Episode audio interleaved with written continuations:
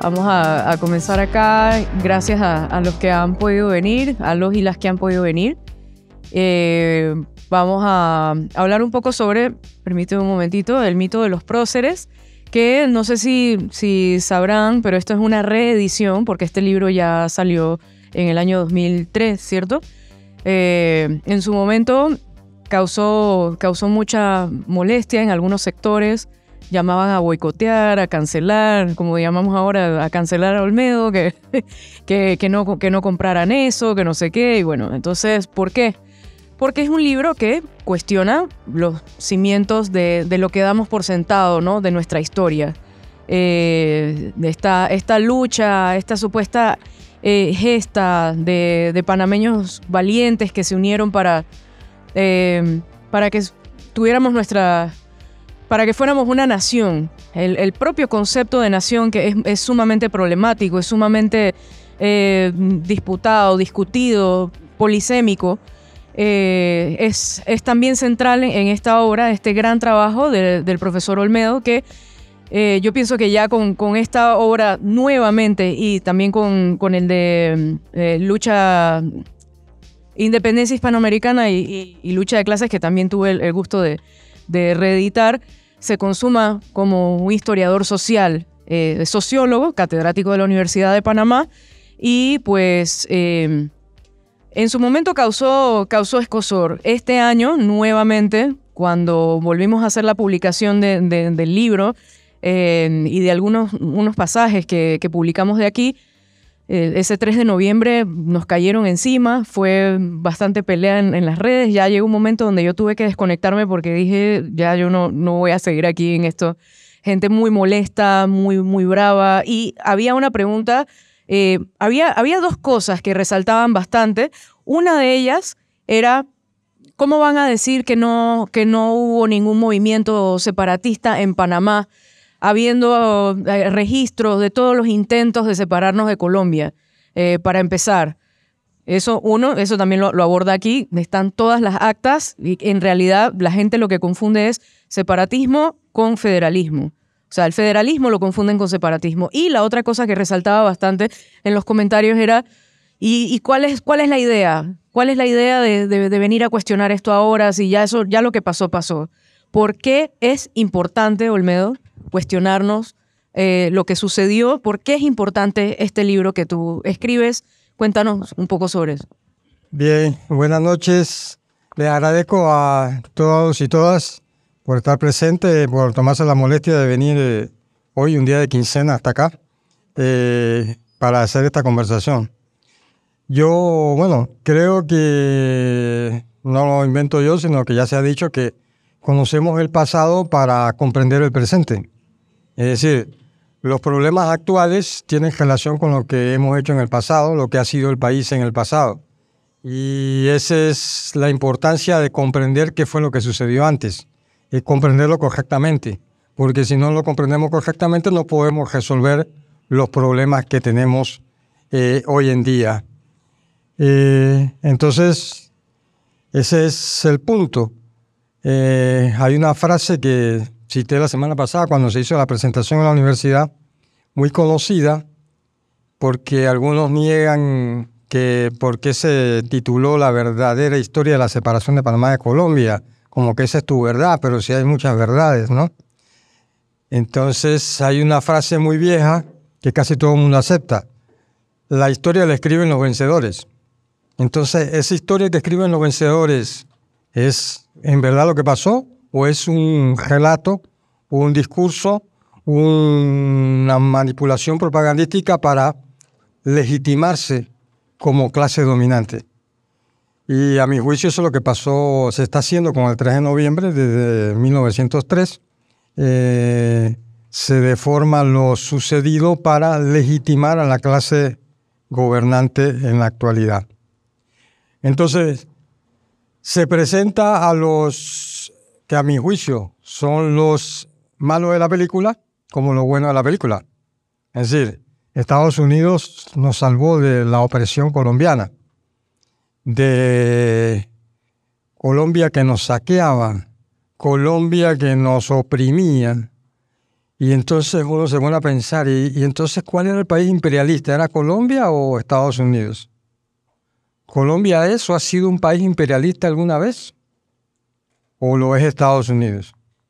¿Quién es el que nos ha saqueado a lo largo de nuestra historia, desde 1850, incluso un poco antes, con el descubrimiento del oro de California, la construcción del ferrocarril y demás, y luego con la construcción del canal? Colombia o Estados Unidos. Entonces, eh, eso por ahí es lo que hay que empezar a cuestionarse. Luego hay que preguntarse, bueno, ¿y quiénes son los próceres? ¿Quiénes eran? ¿A qué partido político pertenecían? ¿Dónde trabajaban? Eh, ¿Qué clase social representaban?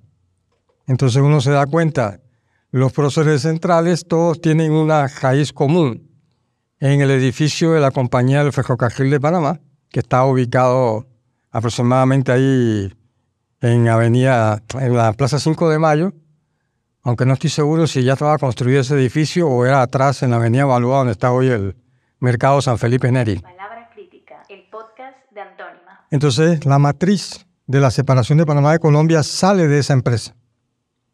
entonces uno tiene que preguntarse, bueno, ¿y por qué? qué relación había ahí. Y entonces uno se puede entonces preguntar, bueno, ¿quiénes eran los dueños de la compañía de ferrocarril en los Estados Unidos? Y descubre uno el nombre de un abogado prominente en los Estados Unidos, se llamó William Nelson Cromwell. Cromwell era el que manejaba las acciones del ferrocarril de Panamá, pero a la vez Cromwell era el abogado de la compañía nueva del canal, la compañía francesa y eh, termina manejando un negociado que se ha denunciado con las acciones de la compañía del canal francés de 40 millones de dólares por la venta al gobierno de los Estados Unidos de esas acciones. Entonces, bueno, hay una escalación directa. José Agustín Arango era abogado de esa empresa y Manuel Amador Guerrero era médico de esa empresa. Y en los primeros meses los únicos involucrados eran los familiares de ellos. Dicho por el propio Arango un documento que se llama Datos para la Historia, en el que señala que al principio solo lo habló con sus hijos y yernos, que son los troncos de la familia Lefebvre, de la familia Arango y de la familia Lewis, todos los cuales siguen siendo los dueños del país hasta el día de hoy. Y sus descendientes los encontramos en la junta directiva del Banco General, que es el banco principal de capital panameño. Entonces ahí vemos la relación. Entonces mi pregunta también que tuve durante mucho tiempo es, si había un movimiento separatista panameño, debieron quedar muchas huellas de esa lucha, si era un problema nacional, ¿no? Porque si uno se fija en la lucha de los palestinos por su liberación nacional frente al Estado sionista, uno puede encontrar registros a tutiplén de sublevaciones, muertos, guerra, confrontación, año tras año desde 1948. Entonces, ¿dónde está eso? ¿Qué sucedió en Panamá? No lo hay. Pero entonces se aduce las famosas actas entonces hay que preguntarse, ¿y a qué respondían las actas? Y realmente la historia panameña lo que hace es eh, el obturador de la foto para nada más enfocarlo de Panamá y quitarle la ambientación, que era todo lo que pasaba en Colombia, para poder entenderlo de manera correcta. Hay un mito de la construcción nacional que empieza de, que se ha hecho desde, bueno, siempre digo en broma y en serio, que desde que Anayansi y Balboa se acostaron en una hamaca allá en las idílicas playas de San Blas, hicieron el amor y de su fusión nació la raza panameña mestiza. Entonces, ese es el mito, ¿no? Balboa descubre el mar del sur, descubre que somos un mismo, que une los dos mares y ahí hay una vocación, un determinismo geográfico. Esa es la vocación panameña, servir al comercio mundial. Pa, está puesto en el escudo. Eh, entonces, desde entonces, algunos pretenden que existía una nación. Después podemos discutir qué es una nación desde panameña desde ese entonces. Pero realmente no era tan así. Primero, Panamá era un sector despoblado, no había, ¿qué es una nación? La identidad de los criollos hispanoamericanos hasta poco antes de la independencia era españoles de América. Y es la denominación que ellos asumen en la Constitución de Cádiz de 1812. Los que no están decididos todavía por la independencia. Así que los criollos nuestros, que era la clase dominante, eran españoles de América. Los indígenas y los esclavos negros bueno, seguro ni contaban en esa, en esa historia. En segundo lugar, el Istmo de Panamá tuvo un papel importante en los primeros 150 años de la conquista y, demás por eh, justamente el tránsito del oro y la plata que sacaban de Bolivia y, Perú. Pero con el ataque de Morgan, Panamá hizo caput. Eh, era indefendible.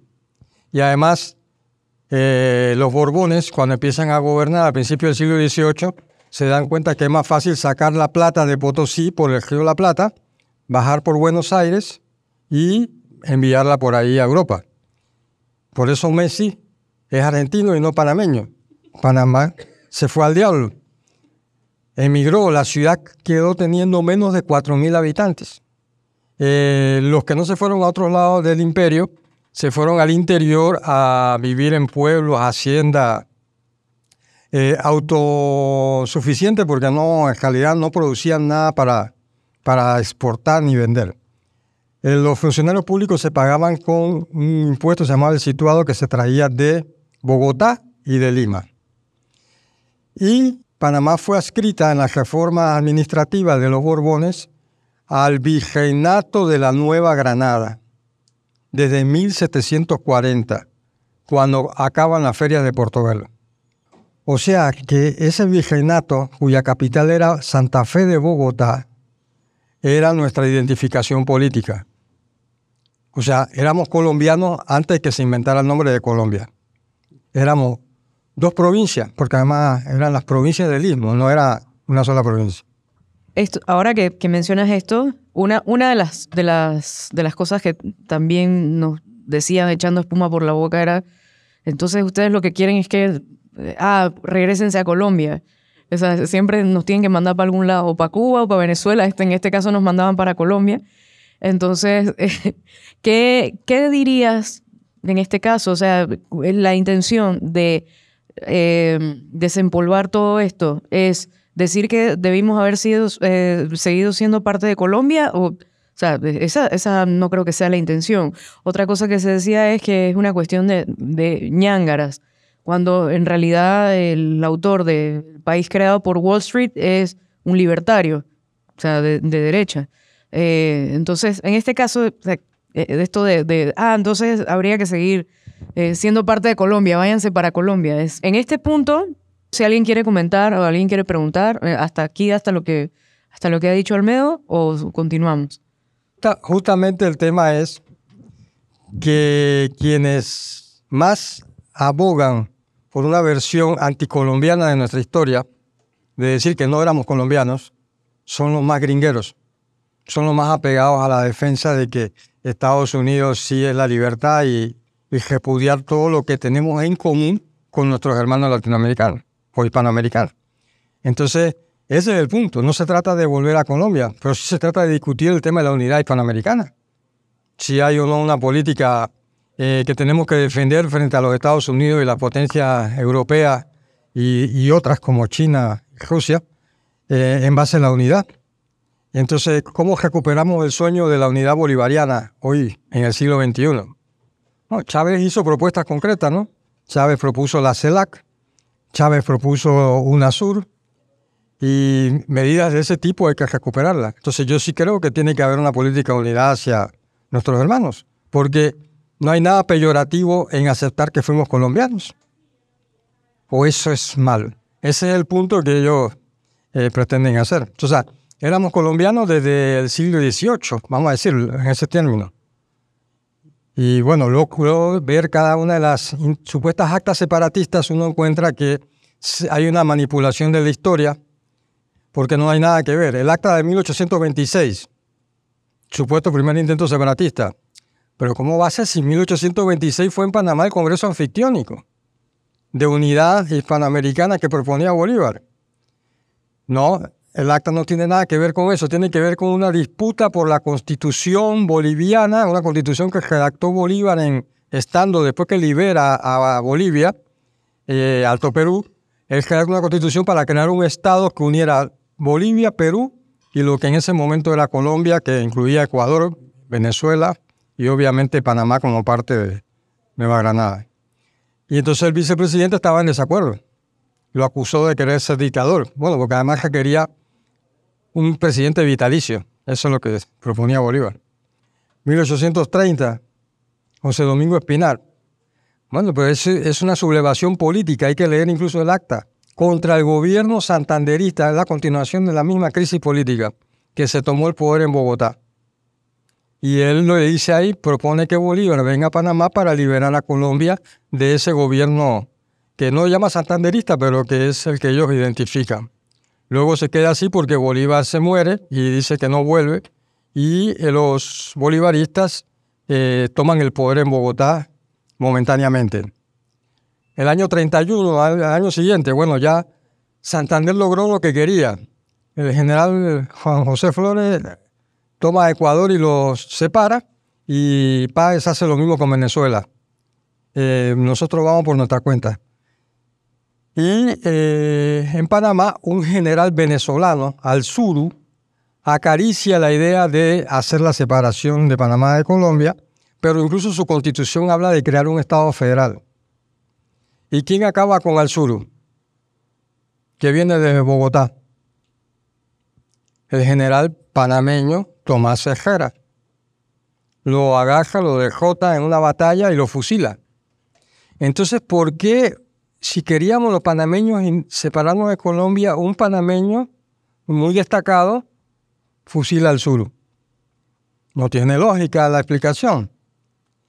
Durante 10 años, mientras Santander gobernó, porque Tomás Ejera era parte de ese sector político, no hubo ningún, ningún problema entre Panamá y Colombia. En 1839 se muere Santander y empieza una guerra civil en Colombia por el poder, la guerra de los supremos. Entonces se crea en Panamá el Estado soberano del Istmo. Y ya fuimos en un Estado independiente durante un año. Sí, pero se crearon en la guerra civil el Estado soberano de Cartagena, el Estado soberano del Cauca, el Estado soberano de otros.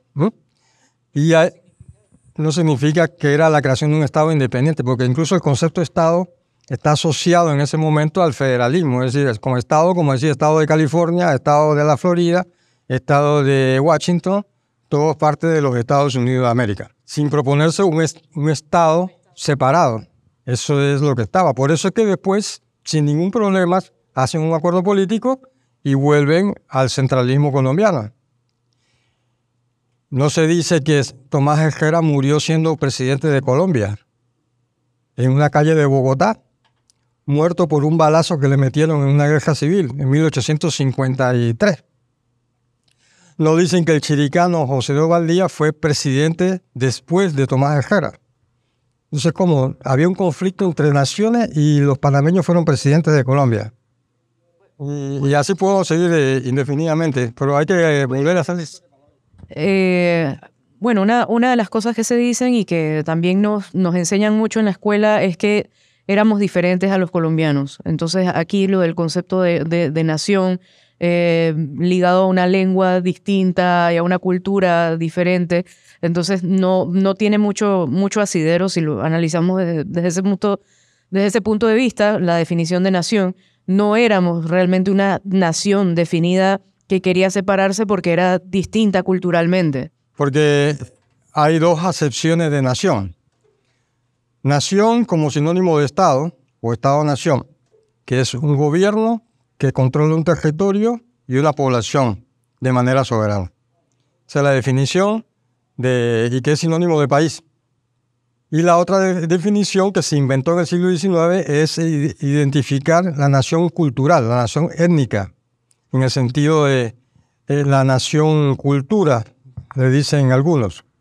Entonces, esa nación, que es un invento, que es una construcción ideológica, que hay que forzar mucho las, la historia para crearla. Entonces dice que, bueno, se basa en ciertos elementos que obviamente existen, ¿no?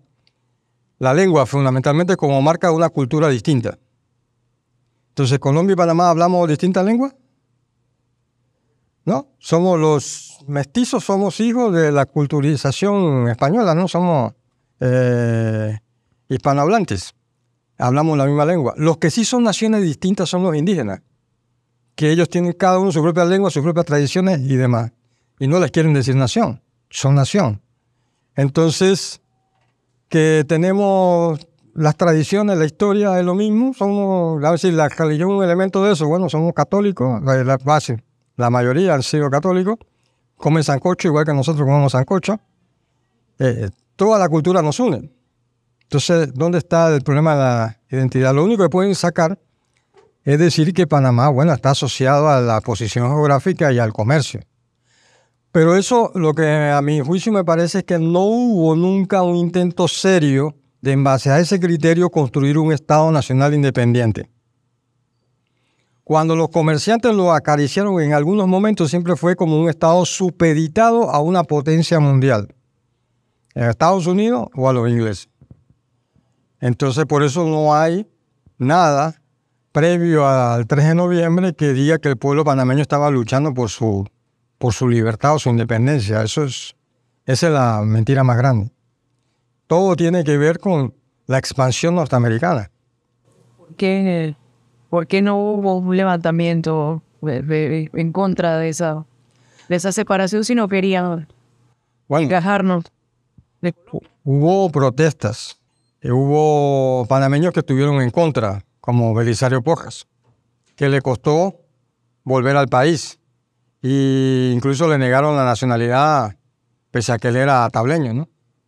Manuel Amador Guerrero era cartagenero de nacimiento. Eusebio A. Morales, el abuelo de Richard, era de Cincelejo. Eh, Fred Boyd era hijo de ingleses o irlandeses.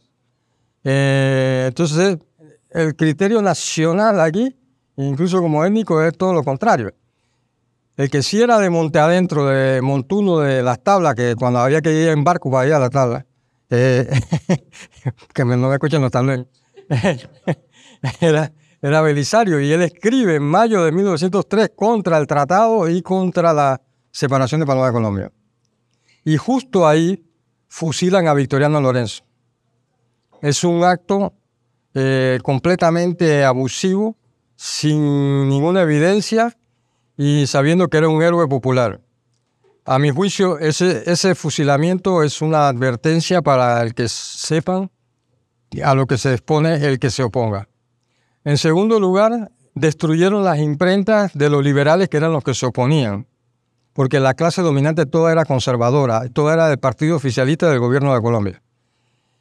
Y luego eh, hubo otro panameño, Juan B. Pérez y Soto, conservador, que fue el que alegó en el Congreso de Colombia para eliminar el tratado, para repudiarlo completamente. Porque el Congreso de Colombia nunca rechazó el tratado, esa es otra falacia. Propuso suspenderlo. Pero el panameño Juan B. Pérez y Soto, que no pudo volver más al istmo de Panamá, a su casa, se propuso rechazar el tratado. Hubo guerrillas en Darién contra el tratado. En Chiriquí, el gobernador de la Lastra, creo que se llamaba, se opuso al hecho. Hasta el 29 de noviembre, Chiriquí no aceptaba al gobierno de la Junta Provisional. Tuvieron que mandar un acorazado norteamericano, el Concord, para de hecho invadir Chiriquí, de tumbar al gobernador y poner un gobernador o alcalde que estaba que había sido enviado desde Panamá. Entonces hubo resistencia. Además hubo dos decretos casi inmediatos que eso lo consigna. El mejor libro de la historia de, ese periodo de Panamá es de un panameño que se llamó Oscar Terán, que también se opuso, era un político liberal, abogado, perdón, sí, eh, conservador, al contrario. Y dice que hubo dos decretos, uno para los empleados públicos, que el que no juraba lealtad al nuevo gobierno era destituido, y otro que el que no reconocía a las nuevas instituciones podía ser deportado del IM. Entonces todas esas cositas ayudaron a que la gente se callara. ¿no? Palabra Crítica, el podcast de Antónima. Comunicación para transformar la sociedad.